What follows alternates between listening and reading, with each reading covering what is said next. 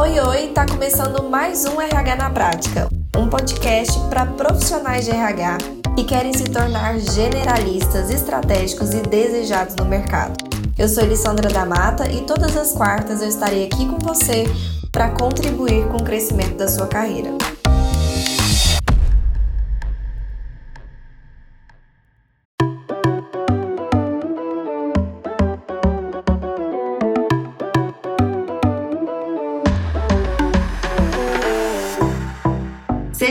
Muito bem-vindo e bem-vinda a essa tribo, a essa comunidade de profissionais que estão aqui unidos em prol de um mesmo objetivo, que é a valorização da nossa área através dos nossos resultados individuais. Eu sou Elissandra da Mata, sou fundadora do Instituto RH na Prática e minha missão aqui com vocês é de fato fazer com que vocês consigam construir uma atuação na área de recursos humanos muito mais estratégica e muito mais realista e muito mais prática também. Hoje nós vamos falar sobre como avaliar comportamento no recrutamento e seleção. Eu acredito fortemente que seja um assunto que vocês estejam querendo muito saber. Eu acho até, ouso dizer, que é uma demanda muito recorrente, né, entre nós. Então vamos lá. Vou começar dizendo sobre os maiores erros que nós costumamos cometer quando aplicamos o recrutamento e seleção. Esse é um subsistema, uma atividade de RH que nós fazemos muito como profissionais de recursos humanos. Toda empresa tem demanda de recrutamento e seleção, né? Então, mesmo que você não queira ou não saiba ou não esteja se esforçando para essa demanda ela está acontecendo em algum momento, está acontecendo de alguma forma. Então, o que eu quero dizer é que é muito importante nós revermos, revisarmos um assunto que a gente usa com frequência. Isso porque a gente tende a cair numa armadilha. Quando a gente usa um assunto com determinada frequência, o que, que acontece? A gente começa a subestimar aquele assunto. A gente já começa a olhar para aquele assunto como um assunto simples, um assunto que eu já sei exatamente esse o perigo. É eu entrar numa zona do eu já sei. É um tremendo vilão esse, um vilão do nosso aprendizado e também um vilão do nosso resultado. Eu achar que eu já sei aquilo, que eu já sei fazer, que aquilo já é algo simples, que é algo da minha rotina, isso faz com que eu acabe cometendo alguns erros justamente por pecar pela não vigilância. Eu passo a não vigiar aquilo com frequência. E aí eu acabo caindo nessas armadilhas. Eu vou contar uma história aqui para vocês. Eu li num artigo uma vez essa história, eu conto ela com frequência aqui porque ela demonstra, ela mostra a importância da gente ficar vigilante em sempre fazer o melhor, mesmo naquelas atividades que a gente julga ser atividades que a gente já sabe. Bom, era um artigo que contava a história de uma empresa, é um artigo que conta uma história real uma empresa que já tinha o seu RH estruturado. Então é importante deixar isso claro que não era uma empresa que estava começando ali o seu processo de recrutamento, que tinha um profissional ali que estava começando a estruturar um processo, que ainda estava ali passível de erros naturalmente, pela adaptação ali do momento. Não, nada disso. Era uma empresa que já tinha seu departamento de RH estruturado, era uma empresa que já tinha processos muito bem definidos de recrutamento e seleção, uma empresa que já tinha profissionais de RH que faziam aquilo ali dentro há muito tempo e que teoricamente eles olhavam para o que eles estavam fazendo e achavam que estava tudo bem. Por quê? Porque nunca tinha nada gritado muito alto que existia um problema, as pessoas estavam entrando, o processo era feito com profissionalismo e pronto, eles foram indo dessa forma.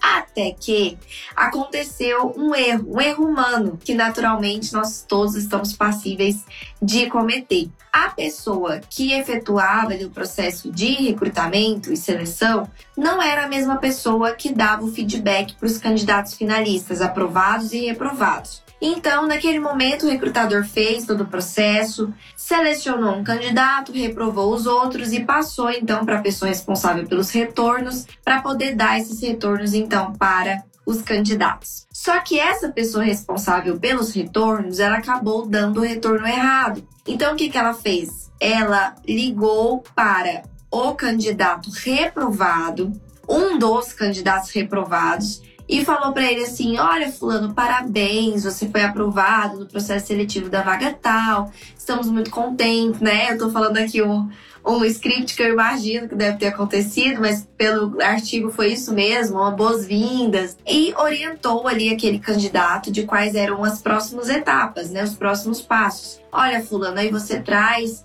seus documentos na empresa no tal dia, para a gente fazer seu processo de admissão, faz o seu exame admissional assim assado, passou para ele todas as informações. E aí o que, que aconteceu? O recrutador ou a recrutadora, a pessoa responsável pelo recrutamento, não ficou sabendo daquele erro de imediato. Como que ela ficou sabendo daquele erro? Quando esse candidato apareceu lá na empresa. Apareceu na empresa lá com os documentos, com o exame admissional, para poder entregar essa documentação lá no departamento e poder combinar lá a data de início. Quando esse candidato né, entrou na empresa, estava ali nos corredores, o recrutador viu e aí pensou, o que, que esse fulano tá fazendo aqui, né? E foi aí que então entendeu-se o erro. Que aí o recrutador conversou com a pessoa que deu os retornos e entendeu-se o erro. Então fizeram uma reunião ali naquela empresa para entender o que, que ia ser feito qual ia ser o próximo passo, qual ia ser a decisão da empresa. E aí o que, que acontece? A empresa decidiu que por ter sido um erro interno, um erro da empresa, aquele colaborador, né, aquele candidato no caso, ele já tinha recebido um retorno, já tinha feito todo um processo de admissão, então que seria muito ruim tanto para a imagem da empresa e também passível até de um processo trabalhista dizer, virar para esse candidato e falar assim: olha, não, não, você não está aprovado, não, era um erro, tchau, você não vai entrar. Seria muito ruim. Então eles decidiram assumir esse erro, assumir essa responsabilidade, assumir esse prejuízo, porque eles entendiam que iria ser um prejuízo. Na cabeça daquelas pessoas que se reuniram e decidiram isso, daquela empresa, eles tinham certeza que esse candidato iria entrar na empresa, iria ficar ali pelo período de experiência, essa era a ideia, manter esse candidato ali dentro pelo período de experiência e após o período de experiência desligá-lo, dizendo que ele não se adequou ali ao que era esperado pela vaga, porque de fato aquelas pessoas estavam certas de que aquele candidato não iria atender mesmo a vaga. Tudo bem? E aí, depois que esse candidato saísse, refazia-se o processo seletivo, enfim, e teria-se aí esse prejuízo que na cabeça deles eles iriam assumir pelo erro. Só que algo surpreendente aconteceu que eles não esperavam. O que, que aconteceu? Esse candidato que se tornou colaborador, ele superou todas as expectativas.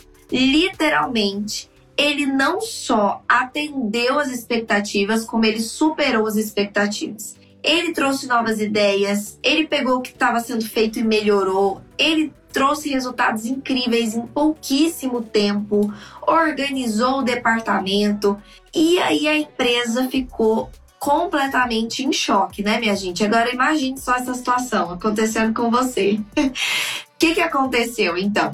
Esse candidato, que já tinha virado colaborador em período de experiência, quando acabou o período de experiência, ele não só foi efetivado por ter ali atendido os critérios do cargo, surpreendeu, mas ele também foi promovido. Ele foi efetivado em um cargo superior ao cargo que ele estava ocupando até aquele determinado momento. Isso porque, de fato, ele fez muito mais do que a empresa esperava. Trouxe coisas ali que a empresa nem esperava. Trouxe ideias, melhorias, processos, resultados incríveis para a área. Naquele momento, a empresa então sentou, né? Aquele departamento ali de RH sentou e pensou: tem alguma coisa muito errada com o nosso processo seletivo. Isso é um fato, não dá para ignorar isso. Tem alguma coisa errada. A gente ia literalmente reprovar a pessoa mais ideal para o cargo, talvez. Um talento nato. Realmente alguém que está fazendo com total, completamente diferença aqui dentro. O que que a gente não está vendo? Olha só a reflexão. O que, que a gente não viu? O que, que a gente deixou de ver? E aí foi feita ali uma análise de todos os pontos fortes daquele candidato que não tinham sido vistos naquele processo seletivo. E aí foram entendendo então onde estavam os erros. E olha só, se esse alarme não tivesse soado alto como foi, um super alarme aqui gritando que tinha alguma coisa errada, se esse erro não tivesse acontecendo, a empresa ia seguir fazendo como sempre fez, achando que estava tudo bem. Porque estava tudo ok. Os candidatos que estavam entrando estavam ok, estava tudo ok. Mas mal sabiam eles que o buraco estava muito mais embaixo. Que por trás daquela camuflagem ali do tá tudo bem, do tá tudo ok, na verdade estava se perdendo talentos, estava se deixando de avaliar pessoas da forma correta. Tinham pontos cegos ali. E é aí então que essa empresa decidiu implantar o processo de recrutamento por competências, para que eles de fato tivessem nas suas mãos uma oportunidade real de fazer acontecer a questão de avaliar aquele candidato na sua totalidade, da forma correta. E aqui, quais são dois erros que tendem a acontecer quando a gente não consegue avaliar o candidato da forma correta? Primeiro, é a gente não saber o que o cargo exige. Pensa só comigo. Se eu estou procurando determinadas competências para aquele cargo, mas na verdade aquele cargo não precisa daquelas competências, então muitas das vezes eu realmente estou reprovando candidatos que são certos para o cargo, porque eles não têm aquelas competências que eu estou avaliando, mas na verdade aquelas competências que eu estou avaliando não são necessárias para o cargo. Então eu posso estar perdendo de fato pessoas que eram adequadas ao cargo. Ficou confuso? Vou falar de novo. Vamos supor que na hora de eu mapear quais são as competências técnicas e comportamentais necessárias para aquele cargo, eu mapeei errado. Eu não sei mapear, eu mapeei da minha cabeça, eu mapeei conforme o líder me disse. E aí então eu estou procurando certos comportamentos e certas técnicas para aquele cargo. Mas aqueles comportamentos e aquelas técnicas que eu estou procurando para aquele cargo não são os que eu precisava estar tá procurando para aquele cargo. Só que eu tô procurando elas, eu tô equivocado. E aí eu sento um candidato ali na minha frente que ele seria perfeito para o cargo mas eu tô avaliando eles com base naqueles comportamentos, naquelas técnicas. E vamos supor que ele não tenha aqueles comportamentos, ou algum daqueles comportamentos, ou aquelas técnicas, ou algumas daquelas técnicas. E eu então reprovo esse candidato. E é aí que eu perco esse talento, que foi o que aconteceu com aquela empresa. Ela não mapeou corretamente o que cargo precisava e estava avaliando comportamentos e técnicas diferentes do que precisavam e acabaram é, reprovando aquele candidato. Só que aquela empresa deixou de avaliar, perdeu a oportunidade de realmente estar procurando comportamentos e técnicas que de fato eram importantes para o cargo. E aí ela não conseguiu identificar naquele candidato que ele era o candidato certo. Então, esse é um dos erros, não saber o que o cargo precisa. Se eu não sei o que o cargo precisa, eu posso estar procurando a coisa errada. Se eu estou procurando a coisa errada, eu posso estar selecionando a pessoa errada. Simples assim. Primeiro eu preciso saber do que o cargo precisa. Ponto. Esse é uma das grandes fontes de erro. A segunda grande fonte de erro é não saber avaliar comportamento. Então eu até sei que eu estou buscando X comportamentos. Mas aquele candidato senta na minha frente e eu não tenho certeza se aquele candidato tem ou não tem aqueles comportamentos. Eu sou passível de ser enganada ou enganado, porque eu de fato não tenho a técnica correta para avaliar se aquele comportamento está presente de verdade naquele candidato. E é aí que também pode ter acontecido o erro com aquela empresa. O candidato sentou ali na frente, não soube se vender, a pessoa que estava recrutando não fez as perguntas certas, não soube avaliar o comportamento que de fato ele tinha, julgou que ele não tinha e reprovou. Então você também pode estar perdendo a oportunidade de estar avaliando o comportamento da forma correta. E se você não sabe avaliar comportamento da forma correta, o que, que acontece? O candidato ele vai te enganar dizendo ou mostrando que tem comportamentos que na verdade ele não tem, e o contrário também é verdadeiro. Eu vou estar deixando de reconhecer competências comportamentais que aquele candidato tem e que ele não conseguiu me passar, porque eu não conduzi da forma correta e ele não me passou isso de uma forma voluntária. Então, muitas são as fontes de erro que podem estar acontecendo, e se tá tudo ok, parece que tá tudo bem, mas é aí que mora o perigo. É importantíssimo que a gente faça essa reflexão do que a gente tem feito, porque na maior parte dos casos, esse alarme que soou gritando aí no caso dessa empresa tende a não acontecer com a maior parte das empresas. Você normalmente fica anos ali achando que tá tudo bem e na verdade não está o melhor que poderia estar, ok? E é aqui que eu quero continuar falando sobre grandes erros que nós tendemos a cometer então no nosso processo de recrutamento e seleção. Primeiro, eu até já falei, mas vou repetir, reforçar que é subestimar o processo de recrutamento e seleção, justamente por ser uma atividade que faz parte do nosso dia a dia e a gente acha que já sabe fazer, vai levando no automático e esse é um grande perigo. Segundo erro que a gente tende a cometer é fazer as mesmas perguntas para todos os cargos. Hum, você tem um roteirinho de entrevista que você segue para todos os cargos? Ou pelo menos vários cargos do mesmo nível, por exemplo, ou da mesma área? Você tem aquelas perguntas padrão que você faz para todo mundo? Você está fazendo perguntas para avaliar comportamento as mesmas para todo mundo? Você está avaliando os mesmos comportamentos para todo mundo, para todos os cargos? Se a gente tem esse tipo de situação de padronização demais, aqui existe um grande erro. Vou te dizer por quê, tá? Cargos são diferentes. Eles são diferentes. Não tem como a gente negar isso, né? Cada cargo vai executar atividades diferentes. Então, se aquele cargo está executando atividades diferentes, com responsabilidades diferentes, em níveis hierárquicos diferentes, então claramente eu não posso exigir ou avaliar as mesmas coisas para esses cargos. Claramente, cada um deles necessita de comportamentos e de técnica diferentes. Concorda? Exemplo: um cargo que executa uma coisa, atividades importantíssimas no Excel. Aquele cargo precisa ali conhecer o Excel, enquanto tem outro cargo que não usa absolutamente nada de Excel, aquele cargo não precisa de Excel. Um cargo que vende, ele vai usar muito mais comunicação e persuasão, diferente de um cargo analítico que vai estar ali só em frente planilha. Então não adianta eu dizer que é a mesma coisa que eu vou avaliar. Não vai ser. Pelo menos não deve ser tudo bem? Então, se você tem um roteiro padrão, que está fazendo esse roteiro padrão para vários cargos ou para várias situações, você está fazendo errado. Qual que é o jeito certo, Elis? O jeito certo é eu pegar a descrição do cargo, mapear as competências técnicas e comportamentais, eu pegar a identidade organizacional da empresa, mapear as competências organizacionais e aí então eu com a técnica correta, que é a entrevista por competências, avaliar naqueles candidatos com perguntas direcionadas para aquelas competências, se o meu candidato tem ou não tem as competências que eu estou buscando. Essa é a forma correta. E por isso, então, eu vou tender a ter perguntas comportamentais, principalmente, diferentes para cada cargo. Porque eu estou buscando comportamentos diferentes para esses cargos, ok? Qual que é um outro erro que a gente tende a cometer no nosso processo de recrutamento e seleção? Que eu até já disse, mas eu vou reforçar.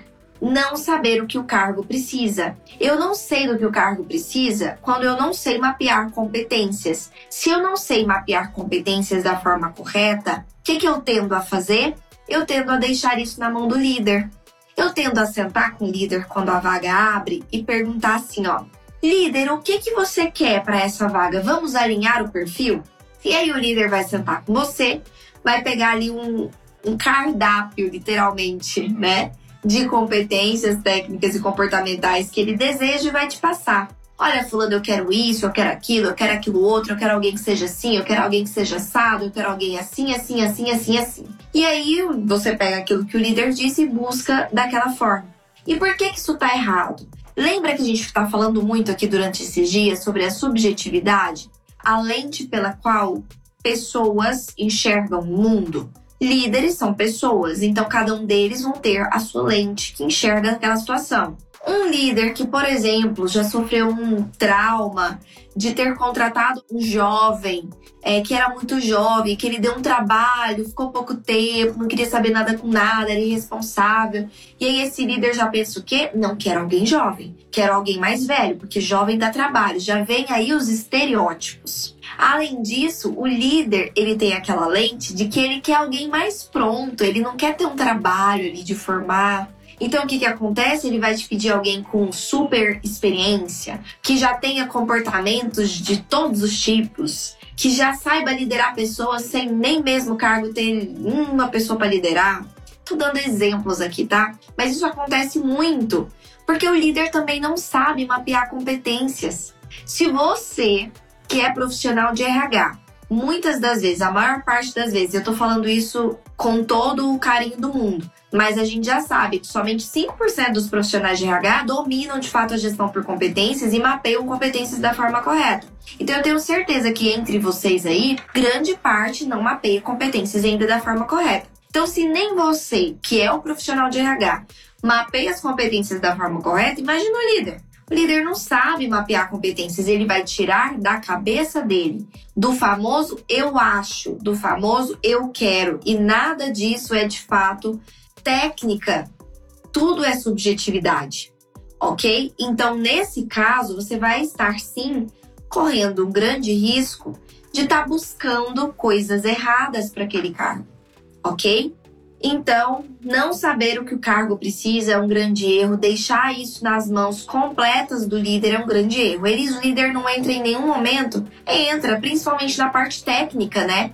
Dizer tecnicamente o que, que precisa, alguma experiência, alguma formação, algum conhecimento específico técnico ali para executar as atividades, o líder ele vai ter essa visão muito bacana para passar para gente. Mas eu deixar isso à mercê do líder, somente na opinião dele, eu tô fazendo errado. Eu tenho que pegar o que o líder me diz, deixar aqui de stand-by, mapear competências da forma correta, comparar essas informações.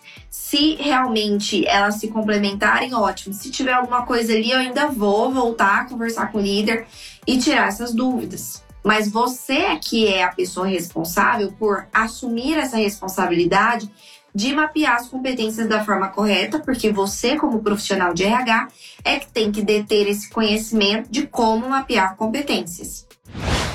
Outro erro, então, que nós tendemos a cometer no nosso processo de recrutamento e seleção é focar somente na avaliação técnica. Então, muitas das vezes, a gente foca somente na avaliação curricular. E por que, que a gente faz isso? Por dois motivos, tá? Ou porque a gente não sabe que é importante fazer diferente daquilo, então a gente não tem ainda essa consciência de avaliação de comportamento, não se atentou ainda para esse fato da importância de avaliar comportamento, e aí a gente aprendeu a fazer daquela forma, que é mais uma análise curricular, e a gente segue fazendo desse jeito. Ou eu tenho consciência que sim é importante avaliar comportamento, que sim, isso é extremamente relevante, só que eu não sei como fazer isso. E aí, se eu não sei como fazer isso, eu não faço. Então, o que, que é esse erro? Literalmente, não sou eu que estou dizendo isso, não, tá? Tem uma pesquisa que já saiu no G1, uma pesquisa que diz o seguinte: 9 entre 10 candidatos que são contratados pela técnica são desligados pelo comportamento. Gente, é um número altíssimo. Olha só o nível de rotatividade que existe porque você foca só no currículo e não avalia comportamento. A gente já sabe, como profissional de RH, que o comportamento é primordial para a execução de um cargo, para adequação numa empresa, adequação numa equipe. Então, como que a gente vai deixar de avaliar isso? É pedir para dar alguma coisa errado, né? É literalmente eu estar dando uma brecha muito grande para acontecer algum erro ali no meu processo seletivo. Então, cuidado com o processo de seleção, que você só olha experiências, formação, pede para a pessoa te contar um pouquinho do que ela fazia, é, pergunta para ela por que, que ela escolheu o curso dela, é, pede para ela te explicar um pouquinho sobre o conteúdo programático de, da faculdade, o que, que ela aprendeu. Ou seja, um foco mais técnico mesmo. Elise, eu não tenho que dar foco no técnico? É claro que tem. A gestão por competências, inclusive, pressupõe a análise também das competências técnicas. Elas também são importantes para o cargo e elas vão ser avaliadas. Mas o erro aqui é avaliar somente a parte técnica. E se esquecer ou não saber como avaliar o comportamento, as competências comportamentais. E por último, mas não menos importante, é o seguinte: um erro também que acontece é eu achar que eu estou avaliando o comportamento. Muitas das vezes você pode estar aí do outro lado pensando assim: ah, mas então desse aí eu tô escapando, desses erros aí que ele está falando, eu tô escapando, porque eu avalio o comportamento. Só que quando a gente vai olhar exatamente quais são as perguntas utilizadas para avaliar comportamento, a gente percebe, na maioria das vezes, que de fato aquele profissional ele acha que está avaliando comportamento, ele realmente acha, mas na verdade ele não está. E por que, que existe esse erro? Quais são os erros, então, que eu acho que eu estou avaliando comportamento e não estou? Primeiro, perguntas voltadas para o futuro ou perguntas idealizadas não avaliam comportamento. Que, que são perguntas voltadas para o futuro ou perguntas de uma situação idealizada? Exemplo: O que você faria se determinada coisa acontecesse, Fulano? Vamos supor que você está querendo avaliar uma competência de conflito, resolução de um conflito. E aí você pergunta assim para o Fulano: Fulano, o que você faria em uma situação de conflito. Vamos supor que aconteça na sua equipe uma situação aonde o seu chefe e um colega estão em um conflito. Tô dando um exemplo aqui, tá? O que, que você faria, fulano, nessa situação? Esse é o tipo de pergunta que não avalia comportamento. É uma pergunta voltada para algo que não aconteceu e que vai me dar então uma resposta idealizada. Eu estou dando a oportunidade para esse candidato me dar uma resposta ideal. Por quê? Porque aquela situação não aconteceu. É imaginativa, né? Ele, vai, ele está imaginando aquela situação acontecendo. E a pessoa, então, imaginando que aquela situação vai estar acontecendo, ela vai também imaginar qual vai ser a reação dela ela vai imaginar qual vai ser a reação dela. E ela vai tender a imaginar num cenário positivo, porque naquele momento ela quer te impressionar. Então, às vezes, não é nem por mal, não é nem por manipulação que a pessoa te dá uma resposta que na verdade não seria o que ela faria naquele momento. É por ela realmente ter a esperança. Ela de fato acredita que naquela situação ela gostaria de fazer aquilo. Ela gostaria muito de fazer aquilo. Só que quem garante que de fato aquela pessoa faria aquilo que ela está dizendo que faria naquela situação? Como é que eu consigo comprovar isso? Como é que eu consigo ter certeza disso? Eu não consigo. Então, de fato, eu não estou avaliando comportamento, eu estou avaliando uma resposta que está sendo dada para me agradar, sem eu conseguir de fato comprovar se aquilo é real ou não. Muitas das vezes nem o candidato sabe. Às vezes ele nunca passou por uma situação assim. Então ele vai realmente pensar no melhor, na melhor das hipóteses. Entende o que eu tô querendo dizer? Perguntas de situações que ainda não aconteceram te traz respostas idealizadas. Essas respostas idealizadas, então, enganam o seu crivo de análise, que você não tem como comprovar se de fato aquilo vai ser real ou não, caso aquela situação aconteça, e você vai estar tá tomando uma decisão em cima, então, de uma resposta que não te deu absolutamente nenhuma informação concreta de que aquele comportamento existe ou não existe naquele candidato você está também na esperança de que aquele candidato de fato execute aquilo que ele te disse que vai executar. Então, minha gente, é o tipo de pergunta que não avalia comportamento. Outro tipo de pergunta que não avalia comportamento é eu pedir para a pessoa me dizer quais são os pontos fortes dela, quais são as, as qualidades dela, quais são os comportamentos que ela julga que ela mais tem desenvolvido, Aqui eu também estou dando a oportunidade para o candidato me dar uma resposta idealizada. Ele também vai me vender o melhor dele. E não necessariamente aquilo é verdade, ou pelo menos eu não consigo comprovar se aquilo é verdade. Eu vou ter que acreditar na palavra dele. Como é que eu comprovo? Se ele me disser que ele é uma pessoa proativa, que ele é uma pessoa persuasiva, que ele é uma pessoa dedicada, eu vou anotar aquilo e pressupor que é verdade. Dessa forma, eu não estou avaliando o comportamento. Entendem? Já já vou chegar na forma correta de avaliar comportamento, mas se você já se identificou que você faz uma dessas coisas, já saiba que você não está avaliando o comportamento da forma correta, tá bom? Quais são os custos de uma contratação errada? Gente, uma contratação errada gera tantos custos para a empresa, tantos prejuízos, que se a gente conseguisse mudar isso e mostrar para a empresa esses indicadores do que que ela poderia estar tá fazendo diferente, de resultados que ela poderia estar tá tendo diferente, a gente já conseguiria assim um olhar para o que a gente está fazendo mil vezes melhor. Às vezes a gente fica tentando buscar valorização, pensando assim que ah, eu só vou ser valorizado se eu implantar uma coisa sofisticada, um plano de cargos e salários. E sim, tudo isso com certeza, se gera resultado, vai obviamente estar diretamente ligado com a imagem que as pessoas têm do seu trabalho e com a sua valorização. Mas muitas das vezes a gente se esquece das atividades mais triviais do nosso dia a dia que nós já fazemos. Recrutamento e seleção é um deles. Comece melhorando o seu recrutamento. Comece melhorando seus indicadores. Você sabia que existem indicadores relacionados ao seu recrutamento que você não só pode, como deve medir e apresentar isso para a empresa para mostrar para ela que existem pontos de melhoria e também depois de você implantar o processo de recrutamento e seleção por competências na sua empresa, mostrar um antes e o depois do que melhorou? Pois é, existem indicadores. Rotatividade é o mais simples deles, é o mais conhecido, mas existem vários outros. Existe índice de adequação do empregado à vaga, índice de retenção do colaborador, tempo médio de empresa, é, tempo médio de fechamento de vagas. Todos esses são indicadores de um processo de entrada de pessoas dentro da empresa. Então, baixa produtividade é um dos prejuízos que a empresa tem quando se contrata errado.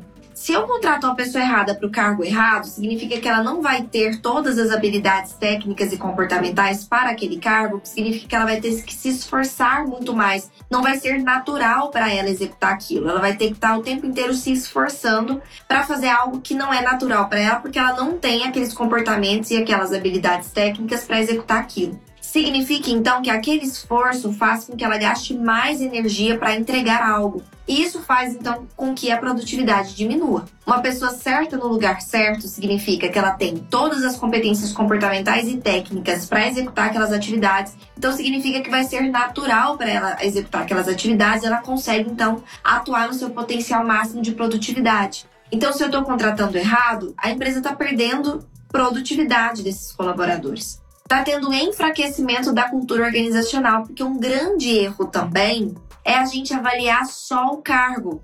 É eu avaliar aquele candidato, a adequação daquele candidato, somente pensando no cargo. Mas eu me esqueço que aquele candidato, ele, quando se tornar colaborador, ele também vai estar inserido num contexto de empresa, num ambiente organizacional. Então eu tenho que avaliar aquele candidato não só se ele está adequado e enquadrado àquele cargo, mas se ele também está adequado e encaixado a uma cultura organizacional. Então, para isso, eu preciso saber que cultura é essa, eu preciso ter mapeado essas competências organizacionais e preciso ter avaliado isso no meu candidato. Se eu não fiz isso, eu estou então colaborando para que exista um enfraquecimento da cultura organizacional. Porque, de novo, se eu estou colocando pessoas dentro da empresa que não estão encaixadas à cultura, essas pessoas elas não vão fortalecer a cultura, pelo contrário, elas vão enfraquecer.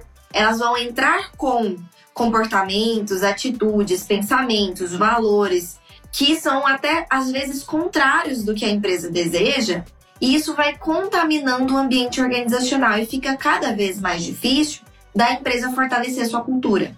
Elevação de custos, né, gente? Rotatividade é custo direto financeiro, é custo com rescisão, é custo com retrabalho no treinamento, que daí entra alguém tem que fazer tudo de novo, é custo de retrabalho do recrutador, que tem que refazer aquela vaga e essa hora que ele está gastando ali, ele poderia estar tá fazendo algo estratégico para a empresa. Custo, custo, custo direto, custo com benefícios que a pessoa começou a receber desde o primeiro dia que entrou e depois ela saiu custo com a adequação que não deu tempo daquele colaborador se adequar e, e produzir para a empresa, então a empresa só gastou com eles nas primeiras semanas e aí ele sai e tem que começar tudo de novo. E prejuízo para a imagem da empresa, né? Porque empresa que tem rotatividade alta, ela é mal vista, né? Por futuros colaboradores. Se você está procurando um emprego e você vê uma vaga ali anunciada de uma empresa que já tem uma fama de que as pessoas não ficam, de que tem uma rotatividade alta, você pensa duas vezes antes de encaminhar seu currículo, né? Então faz mal também para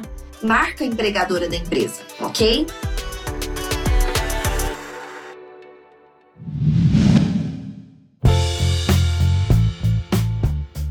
Maravilha. Então, falando sobre os benefícios de uma seleção por competências, porque vocês já entenderam então tudo de ruim que acontece quando a gente contrata errado. Mas vamos entender então os benefícios desse processo seletivo conduzido com base na gestão por competências. Primeiro, a gente consegue verificar com muito mais profissionalismo, muito mais técnica do que o cargo precisa. Isso já está claro também. Eu consigo mapear o que o cargo precisa.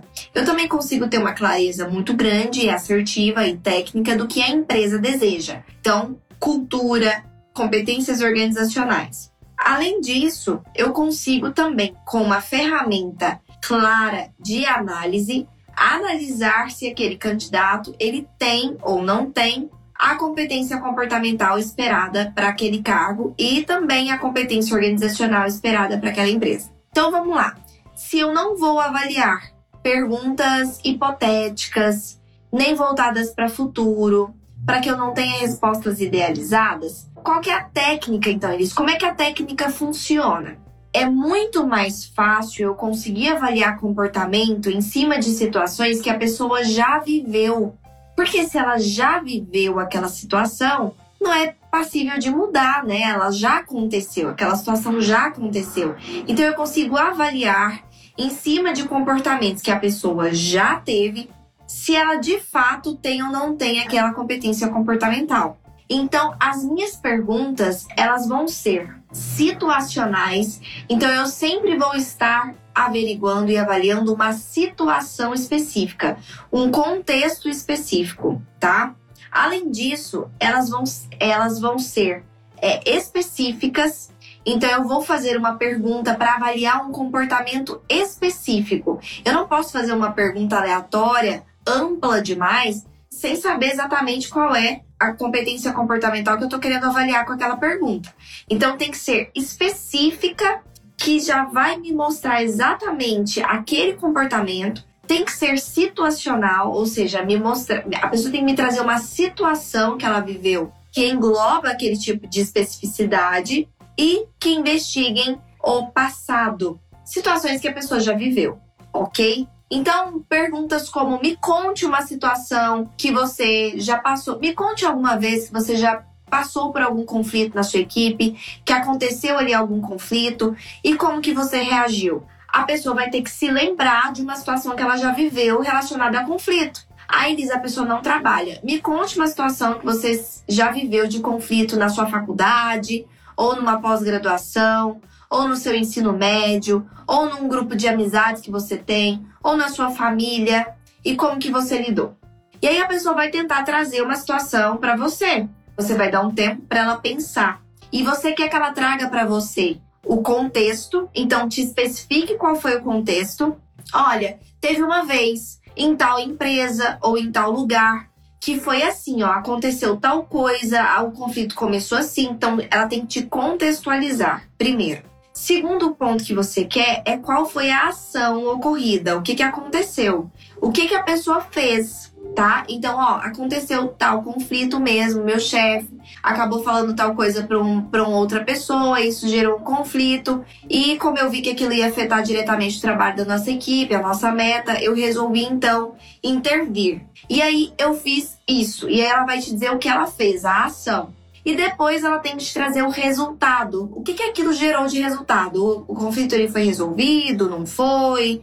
Que, que aconteceu de resultado? Qual foi o desfecho dessa situação? Então, ele tem que te trazer contexto, ação e resultado. É obviamente que o candidato não sabe disso, ele não sabe que ele tem que te trazer tudo isso. Então, pode ser que ele vá te responder incompleto. E você sabendo disso, você vai puxar o restante das informações que você precisa. Se ele te respondeu só a situação, você vai puxar qual foi o contexto. Se ele te respondeu só o resultado, você vai puxar qual foi a ação e o contexto. E assim, consecutivamente, você vai puxando com perguntas complementares.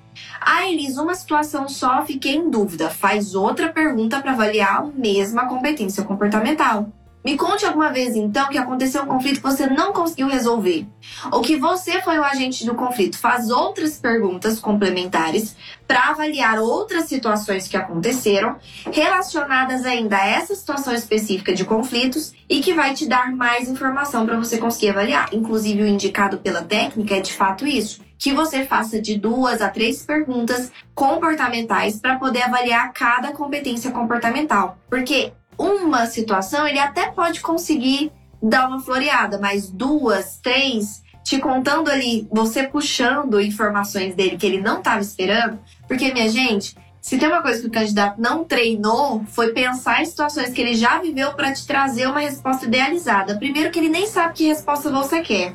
Então aqui é muito menos propenso do candidato te enganar. É muito mais fácil de você conseguir avaliar comportamento dessa forma porque a situação já aconteceu, porque você vai fazer duas a três perguntas para avaliar o mesmo comportamento, duas a três situações já ocorridas para avaliar o mesmo comportamento. O candidato ele não vai estar preparado para aquilo, ele vai ter que de fato te dar uma resposta sincera e você vai ter então muito mais propensão de conseguir avaliar aquele comportamento. Elise, então é assim de forma aleatória, eu pego o comportamento, faço uma pergunta voltada para o passado?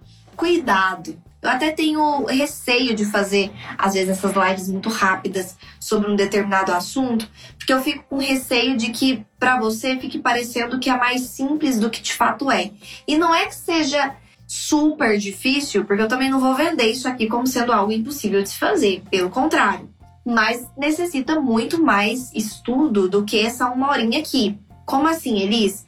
Bom, eu vou dizer de uma maneira geral qual que é então o processo correto de um recrutamento e seleção por competências. Eu mapeio as competências técnicas, comportamentais e organizacionais do cargo, defino grupos de similaridade dos grupos de competência, defino os graus dos grupos de competências. Eles não sei o que é grupo de similaridade e graus. No mini curso Gestão por Competências você vai aprender.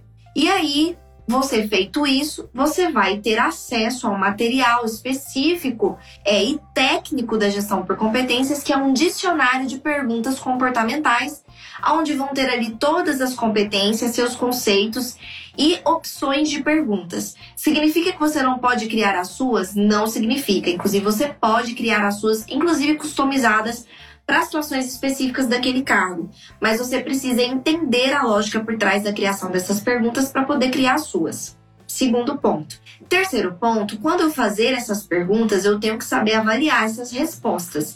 Entender se aquele contexto, ação e resultado que aquele candidato me passou significa que ele tem ou que ele não tem aquele comportamento. Se ele tem, eu tenho que conseguir avaliar também, com base nas informações que ele me passou, existe técnica por trás disso, de quais são os graus, o grau daquela competência. Porque nem sempre eu vou precisar que aquele candidato tenha aquela competência 100% desenvolvida. Vamos supor, a competência persuasão num vendedor, eu vou exigir grau máximo, muito provavelmente. Vamos supor que no meu mapeamento eu fiz e ali eu cheguei à conclusão que eu preciso do grau máximo, que é o grau 5. Então eu preciso do grau máximo 5 de persuasão para o cargo de vendedor. Mas essa competência persuasão também apareceu no cargo de atendente, recepção. Também apareceu lá no meu mapeamento. Só que para o cargo de recepção eu preciso dessa competência grau 1 grau mínimo, porque ela só usa ali nesse cargo, essa pessoa só usa em uma atividade,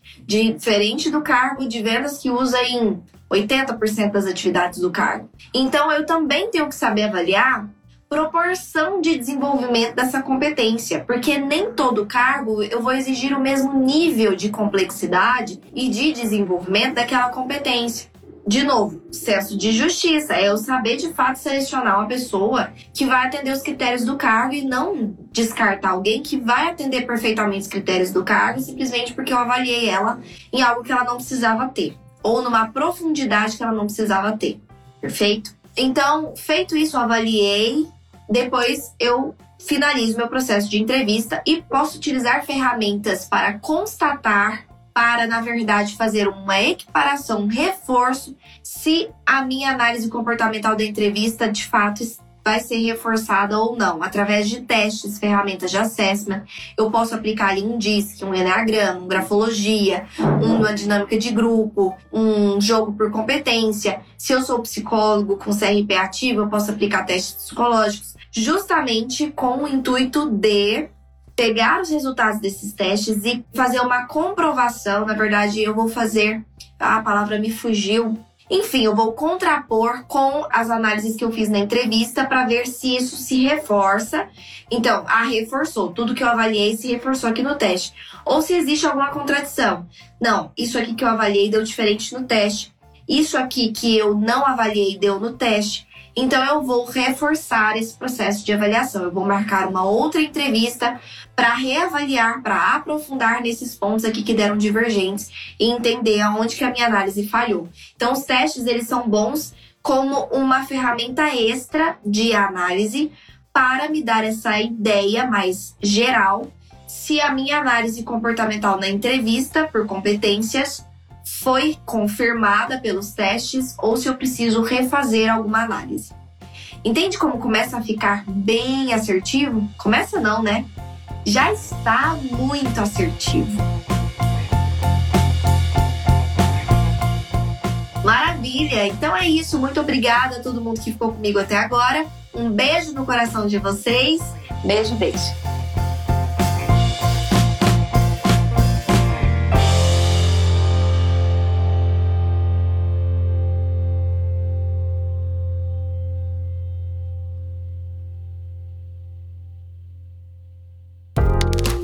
Gostou do episódio de hoje? Então compartilhe com nossos colegas de profissão e se una a mim na missão de propagar o RH estratégico.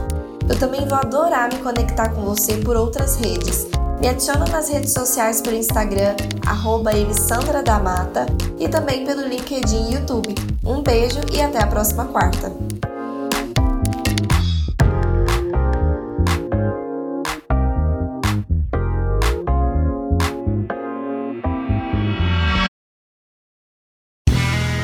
Este podcast foi editado por Play Áudios.